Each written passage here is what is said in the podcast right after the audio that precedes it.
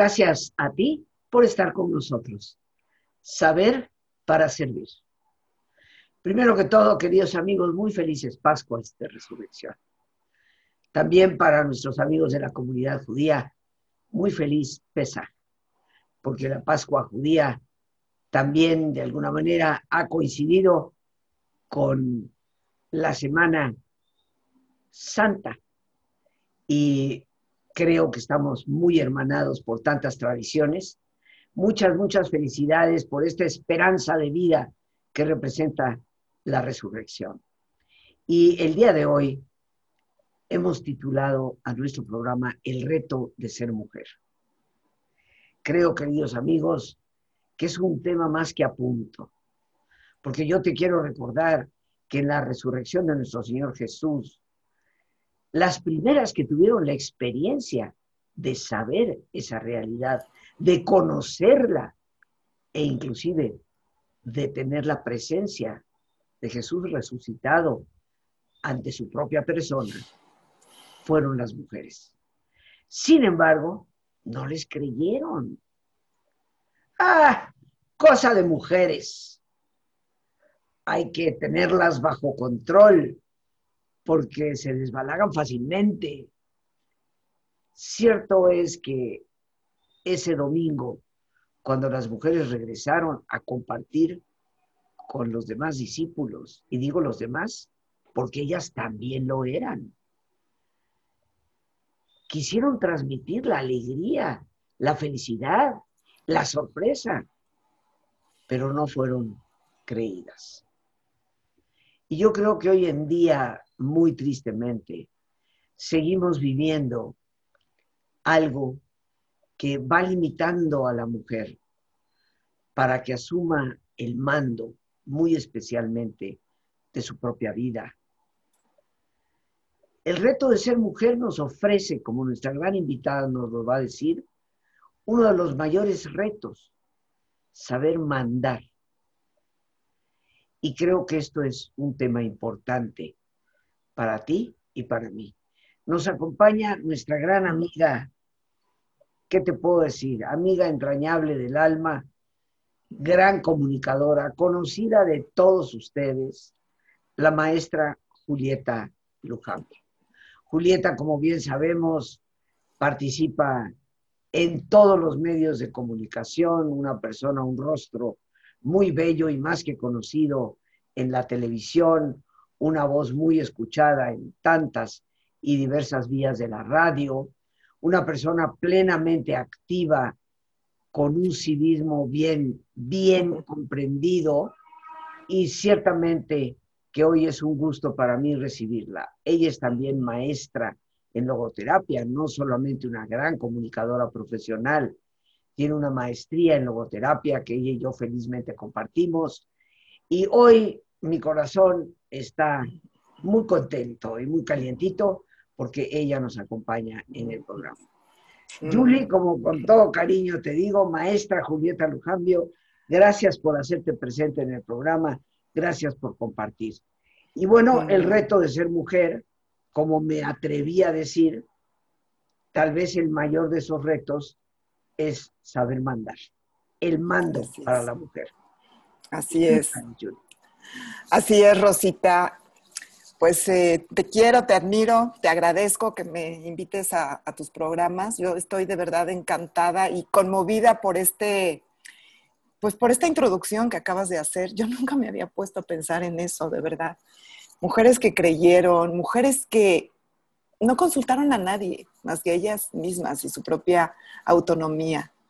Y a pesar de todo, y como dijiste bien, han pasado milenios y todavía seguimos con una programación de parte de la sociedad, todavía con algunos sistemas patriarcales que la verdad eh, en muchas ocasiones no nos merecemos. Pero esto es algo que, de lo que nos tenemos que hacer nosotros cargo, las propias mujeres, Rosita. El tema de la autonomía a lo mejor suele provocar suspicacias, de que, por ejemplo, eso de que las mujeres autónomas buscan estar liberadas a costa de todo. Otra es que eh, una mujer autónoma es una mujer autosuficiente. ¿no? Las mujeres autónomas creen que no deben depender de nadie. Una más, que las mujeres autónomas son mandonas, son controladoras. Yo creo que a veces se manipula más desde la victimez, a través del conflicto, a través de la codependencia. La verdad es que la autonomía es una característica de todos, hombres y mujeres. Tiene que ver más con la responsabilidad, Rosita, y con la libertad, con esa capacidad de elección, como vemos en logoterapia. La autonomía tiene estas dos raíces grecolatinas que nos remiten a la palabra autogobierno. Auto quiere decir referencia a uno mismo y nomos significa reglas, normas. Entonces, si juntamos estos dos vocablos, tenemos que una persona autónoma, que una mujer al mando, es alguien que gravita sobre sus propias decisiones. Alguien que tiene sus propias reglas, que las sigue, puestas, claro está, con una capacidad de juicio y de discernimiento, pero también lo que esa vocecita interna que tenemos te dice, en el caso de las mujeres, que de lo que estás llamada a ser, a hacer y a ser, esa vocecita de la conciencia, que seguramente estas mujeres que descubrieron a, a Jesús, bueno, los mantos de Jesús que encontraron en esa cueva, fueron a dar aviso de que el cuerpo ya no estaba ahí. Creyeron en sí mismas, en su responsabilidad de llevar un mensaje y en, y en asumirlo, en honrar su palabra. Mujer al mando no es una mujer mandona que hace lo que quiere, que pasa por encima de quien se le ponga enfrente, que se enoja si no hace su entera voluntad, no es ni siquiera una mujer autosuficiente económicamente, porque muchas veces esa mujer tiene que depender completamente de otro para su sostenimiento, especialmente, por ejemplo, cuando es joven o cuando está embarazada o cuando se retira y no cuenta con una jubilación. Así es de que, pues sí, hay, hay muchas cosas que nos detienen a lo mejor a las, a las mujeres para no tomar cabalmente el mando, pero es el mando, Rosita, de nuestras vidas. Podríamos decir que entonces el primer paso, como mujeres, es cuestionar hasta dónde estamos asumiendo nosotras las reglas que se refieren a nosotros mismos, que no, no infieren en perjudicar o en satisfacer simplemente a otras personas, ni contradecirlos tampoco. Eh, esta definición que has dado me gusta mucho.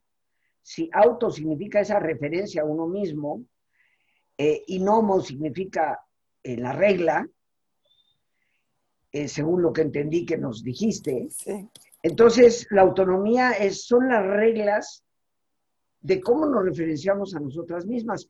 Y yo creo que en esas reglas, mi querida Julie, hay mucha laxitud. O sea, no, tenemos reglas claras para autorregularnos en el sentido de reconocernos como capaces, ¿no? Así es.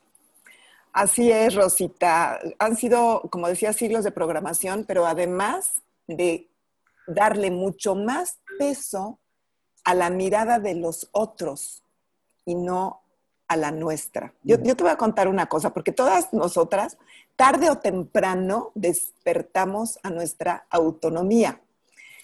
Yo no sé si tú tuviste algún hecho, alguna palabra, alguna acción, cuando te cayó el 20, digamos, de que eras responsable de tu propia vida y que tú ibas a seguir tus propias reglas. Claro, en los valores que tu familia, tus padres, te dieron. Pero luego que tú elegiste y que tú abrazaste, yo, yo te voy a contar la historia de, muy breve de cómo me di cuenta de esta parte de la autonomía. Porque decía, a todas tarde o temprano nos llega por algo. Y cuando yo tenía ocho años, eh, hice mi último intento para que los Reyes Magos me trajeran una bici. Era una bici verde con una canastilla. Así la soñaba, así la quería, así le puse en el dibujito a los Reyes Magos. Y al despertar el 6 de enero, un 6 de enero, por fin vi que mis deseos habían sido escuchados por los Reyes Magos. Y ese mismo día me lancé a la calle en mi bici, Ah. Pronto empecé a ir más y más lejos. Yo ya sabía andar en bici porque mi hermano me prestaba su bicicleta. Pero ya ves que las bicicletas de antes las diferenciaban mucho porque las de los hombres tenían un palo ahí en medio que la verdad que si te caías te lastimaba como, como mujer. Pero bueno, ya por fin en mi bici. Antes, bueno, pues teníamos esa más libertad de salir a las vialidades, no estaban tan peligrosas, había seguridad, pero me di cuenta que podía ir cada vez más lejos, podía contribuir con los mandados para la casa, iba a la panadería, la tlapalería, ponía las cosas en mi canastilla, iba a casa de mi abuela que vivía cerca, a casa de mis primas, y por primera vez, Rosita, sentí una libertad muy adentro. Ahora sé que eso me fue abriendo las puertas a la autonomía. Hoy esa sensación de moverme, de decidir, de contribuir, que me dio esa bici verde, la puedo trasladar a lo que las mujeres necesitamos para realizar proyectos personales, más allá del trabajo de la casa, del cuidado de la familia, de la dedicación al esposo.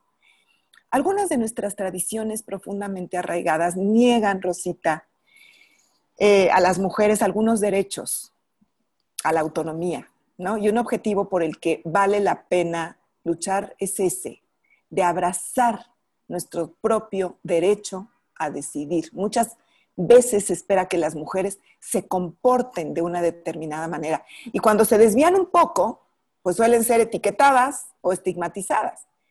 Y esta imagen de la bici verde, para mí, Rosita, tiene también un simbolismo. Las dos ruedas sobre las que nos movemos cuando estamos en bicicleta, una es la autonomía, esa capacidad de gobernarnos, de autogobernarnos, y la otra es el sentido, es el significado que le damos a lo que somos, a lo que hacemos y a lo que decidimos. Entonces, y las dos ruedas deben estar en, equilibrio, si no, pues te caes. Y el volante es como la libertad para elegir el rumbo al cual quieres dirigirte. Entonces, para mí fue como un despertar. Y así como a mí me pasó con mi bici verde, a muchas mujeres en algún momento de su vida despertaron a que, wow, puedo decidir, ¿no? Me puedo hacer cargo, porque también es un privilegio hacerte cargo de lo que decides. Porque claro, muchos dicen, ah, quiero la libertad, pero no quiero la responsabilidad. Y por eso a veces les dicen mujeres libertinas. Pero no, viene aparejado, como sabes, ¿no? La libertad con la responsabilidad.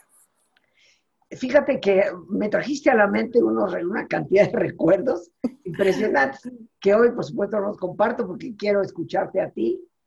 Pero que en el cuenta, cuenta, cuenta.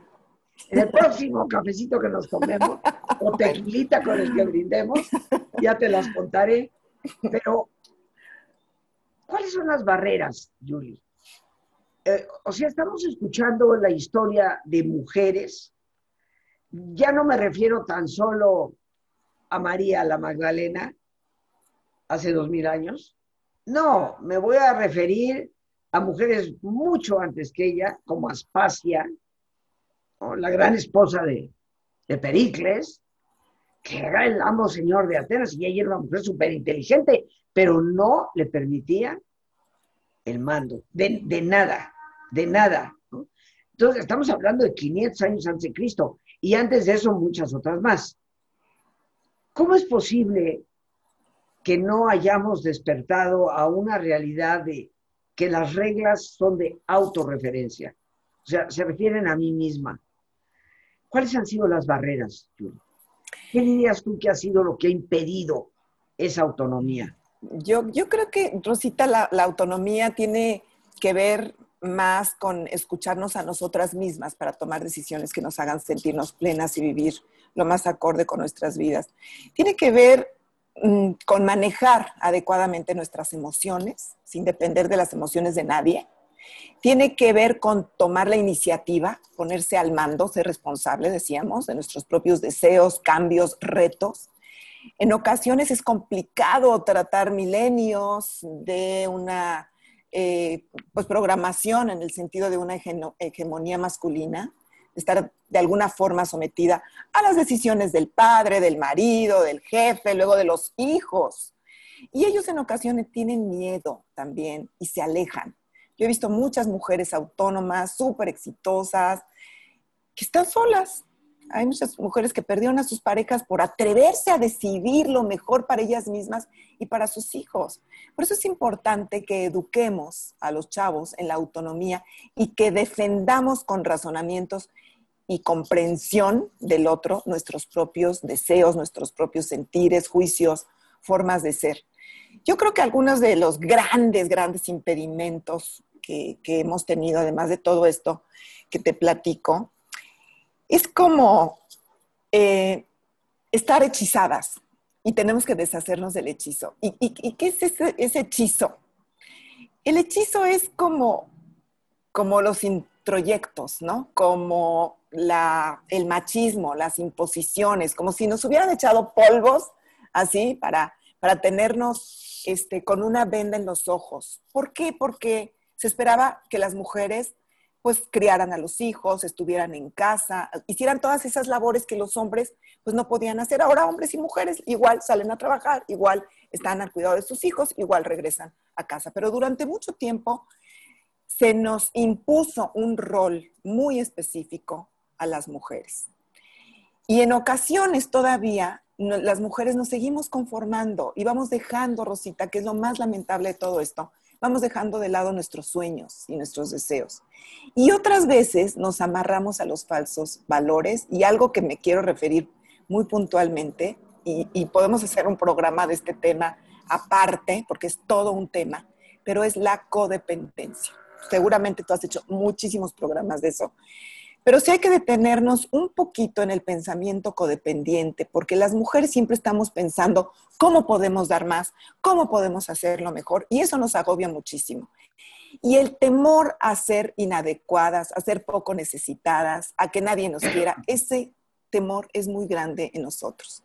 En ocasiones decimos, voy a hacer lo que tú quieras. ¿Para qué? Para que me quieras es un poco como caminar sobre arenas movedizas, porque es imposible hacer que nos quieran si ellos o esas personas no quieren querernos, ¿no? Muchas veces tienen, tienen miedo, como yo lo tuve, miedo a defraudar, miedo a fracasar, miedo a no ser necesaria, miedo a no caer bien, y nos vamos adaptando a costa de ceder el volante en todo, hasta que nos damos cuenta estamos echadas completamente a un lado. Y entonces si respingamos, ay, es que no me haces caso, ay, es que ni siquiera el día de la mamá me sacas a pasear. En la codependencia también se da mucho, Rosita, que queremos controlarlo todo y nos relacionamos de una manera enfermiza. Y a veces es muy liberador solo con hacernos cargo de lo nuestro. Entonces ser codependiente de verdad es como renunciar a una libertad interior para atarse en muchas ocasiones a la basura emocional de otro. Entonces hay que tener mucho cuidado con eso. ¿Desde dónde estamos tomando las decisiones? ¿Cómo concebimos nuestra propia felicidad? O sea que nosotros mismas constituimos una barrera importante para que, para que no se dé este reto que hay que vencer de ser autónomas, de tomar nuestras decisiones, etcétera. Ahora, vamos a decir que este es el diagnóstico, ¿no? Como lo diría un médico. Pero hablando de pronósticos, eh, eh, que yo creo que tú nos puedes aportar muchísimo y ayudar, ¿cuáles serían las estrategias, Julie? ¿Qué estrategias podemos seguir? Porque hoy, perdón, es que hoy que recordamos la resurrección de Jesús y recordamos a esas mujeres que que vieron aquellas eh, mantas, aquellas arropajes con las que habían envuelto el cuerpo de Jesús, y que también lo vieron a él. Eh, tuvieron su presencia ahí, y sin embargo no fueron creídas.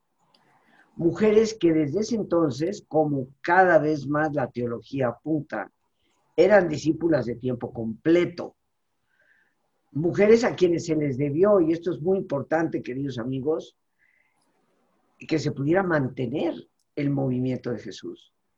Porque tú y yo tenemos que cuestionarnos cómo es que alguien sobrevive cuando simplemente va por los caminos haciendo el bien, predicando el bien, sanando a los enfermos, hablando del amor y dándonos una regla, norma de vida a través de su propio ejemplo. ¿De qué vive esa persona?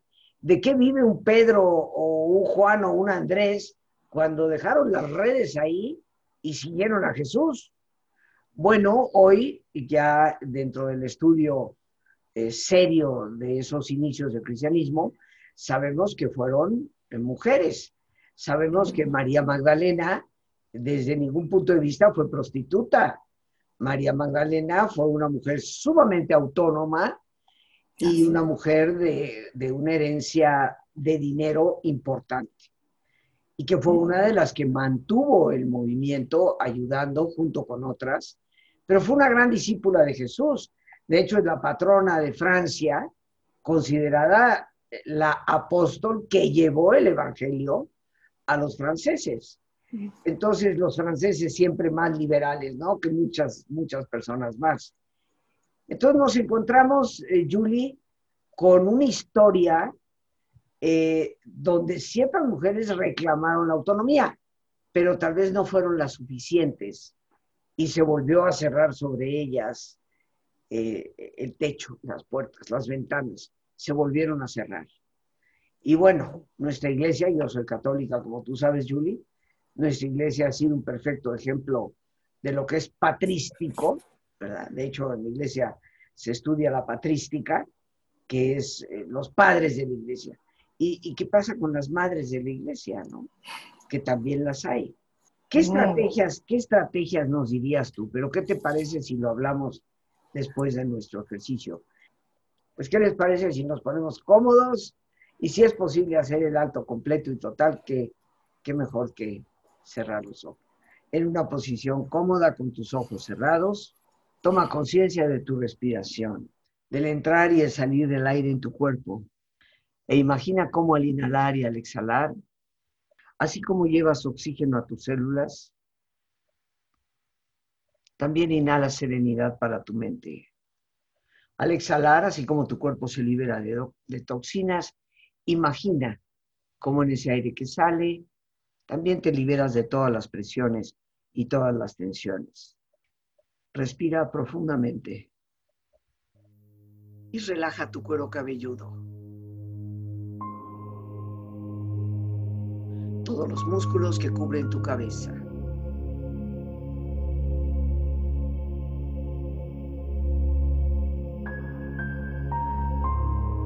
Relaja tu frente Siente la piel, la vibración de la piel que cubre tu frente.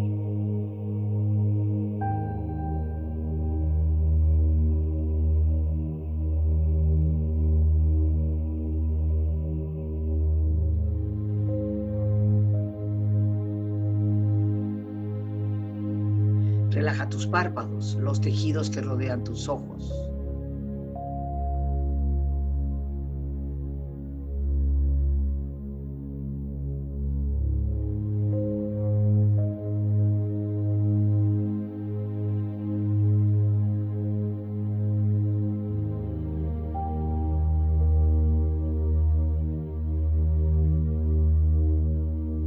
tus mejillas, toda la piel, todos los músculos que cubren tu cara.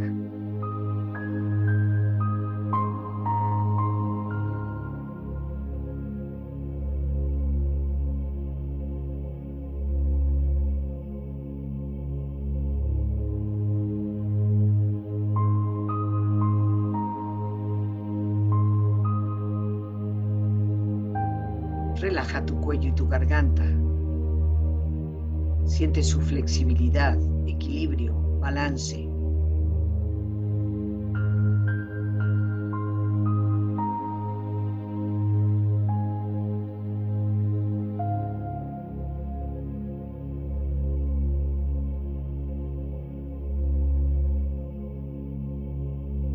Relaja tus hombros, brazos y manos, así como tu espalda. Siente una agradable sensación que relaja todos los músculos en estas partes de tu cuerpo.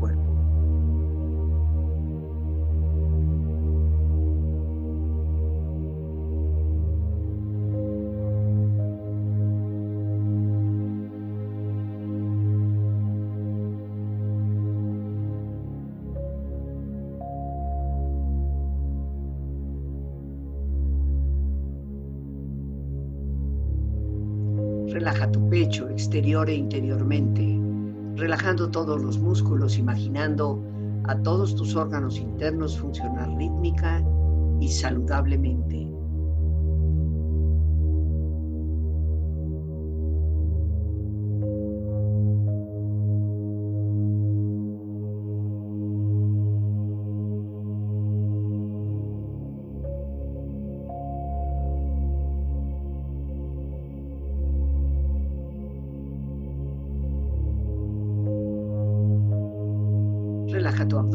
Exterior e interiormente, relajando todos los músculos, imaginando a todos tus órganos internos funcionar rítmica y saludablemente.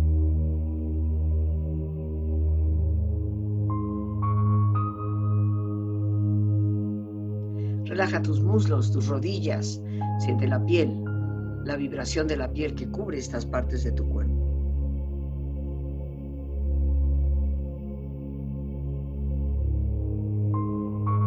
Tus pantorrillas y tus pies.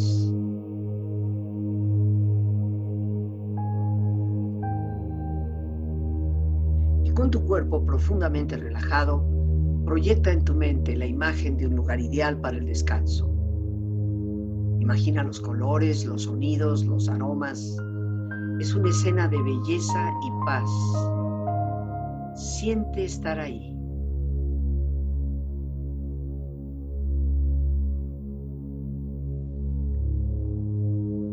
Respira profundamente.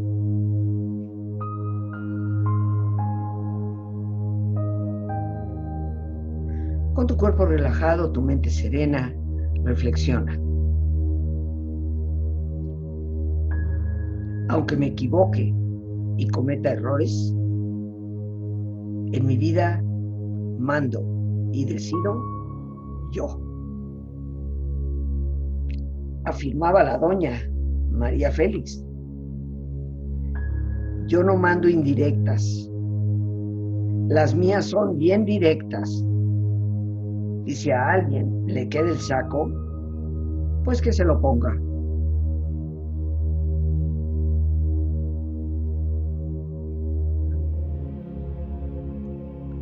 En este mundo no hay mayor fuerza que la de una mujer con determinación. Respira profundamente. Relájate bien.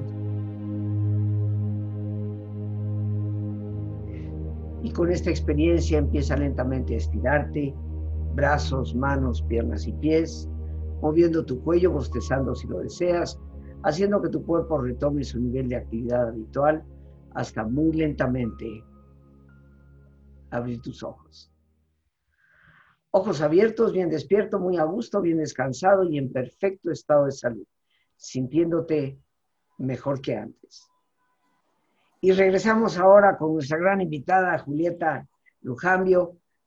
Dinos también, antes de concluir nuestro tema y hablar de estrategias, dinos por favor cuáles son tus redes para las personas que quieran y comunicarse directamente contigo, saber de tu actividad.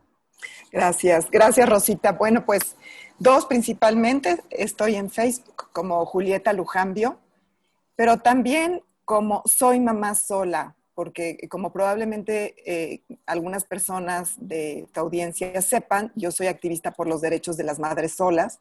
Entonces, mi página en Facebook y el Twitter es Soy Mamá Sola. Y justamente este libro que veíamos en pantalla se llama Mamá Sola, eres increíble.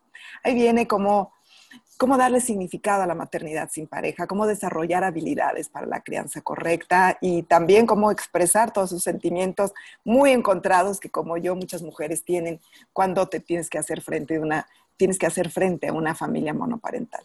Así es de que muchas gracias. Y los demás eh, materiales que vieron, bueno, pues ustedes se comunican conmigo a través de mi correo electrónico y con muchísimo gusto se los hacemos llegar, que es julietalujambio arroba hotmail.com, julietalujambio arroba hotmail.com.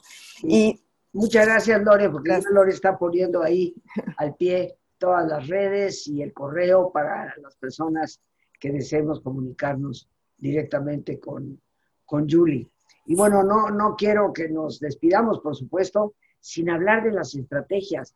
¿Qué nos recomiendas, Julie, para enfrentar ese reto de ser mujeres y asumir el mando de nuestra propia vida? Así es. Además de deshacernos de los hechizos, ¿no?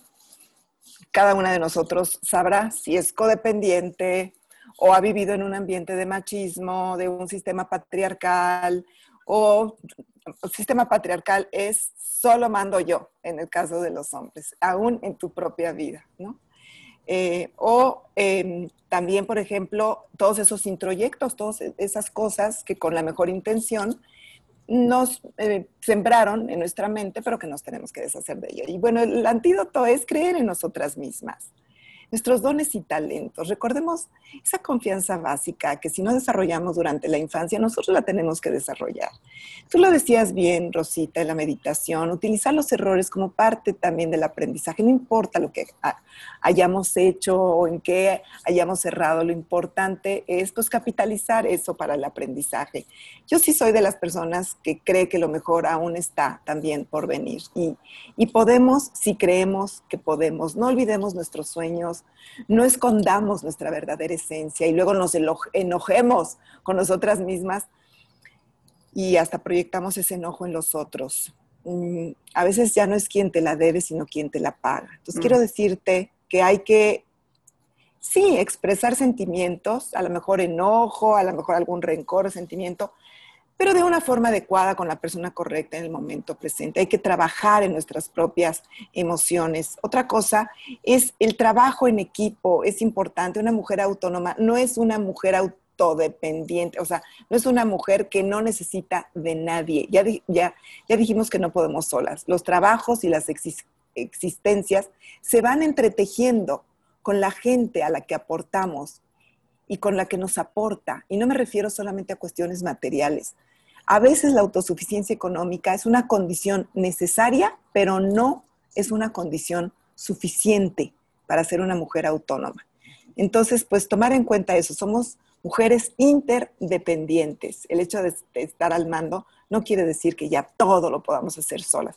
Y luego otra estrategia es impulsar, Rosita, nuestro liderazgo o acercarnos a un mentor o mentora que nos diga cómo este país necesita de liderazgos femeninos, éticos, conscientes, con una mirada de mujer, de bien común, de progreso, de transparencia y de amor. Lo que nosotros al liderazgo femenino podemos aportar es muchísimo.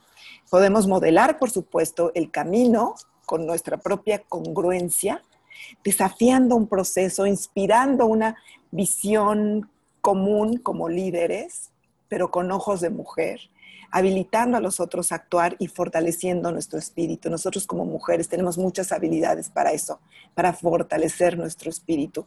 Así es de que yo finalmente diría, Rosita, que no hay que renunciar a nuestro poder personal, que nosotros estamos capacitadas para poder ante los fracasos, ante las desdichas, ante los desamores, que nadie puede robarnos libertad y autonomía, que nosotros tenemos la posibilidad de pararnos frente al destino como nosotros elijamos, persiguiendo nuestros sueños, conectándonos con lo que estamos llamadas a hacer, poniéndole fecha a lo que deseamos lograr y no desistir. Pedir ayuda si la requerimos, eso no significa perder autonomía. Ser autónoma no quiere decir no necesitar de nadie como veíamos. Al fin, pues hay que construir nuestras propias vidas, Rosita, y todo es cuestión, como tú lo sabes, de elección. Y la opción, pues es ponernos al mando de nuestras vidas. Y si lo decidimos, hay que abrazarlo con toda la decisión, la alegría y honrar de verdad nuestra palabra y nuestro poder personal.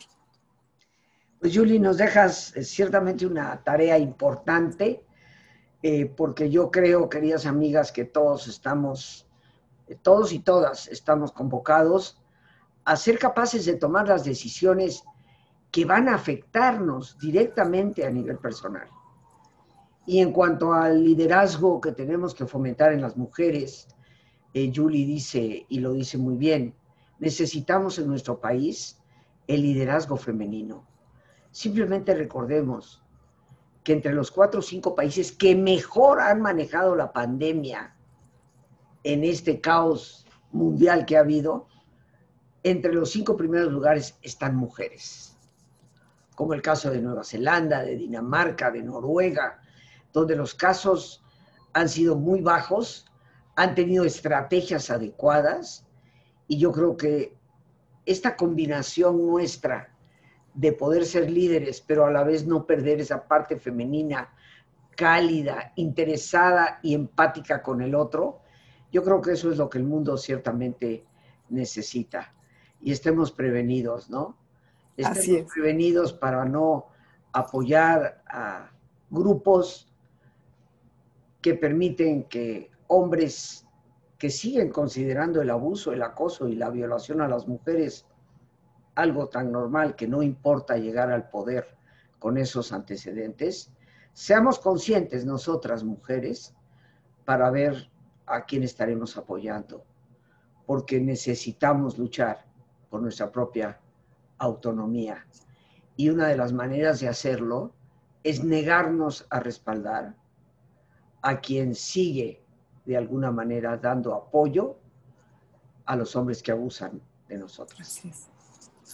Muchas gracias, mi querida Julie. Ha sido como siempre un placer tenerte aquí en el programa. Y bueno, nos despedimos, queridos amigos, dando las gracias a Dios por este espacio que nos permite compartir, a nuestra gran invitada, la maestra Julieta Lujambio. Gracias a nuestra productora Lorena Sánchez y a ti, el más importante de todos. Una vez más, gracias. Muchísimas gracias por tu paciencia al escucharme y por ayudarme siempre a crecer contigo. Que Dios te bendiga.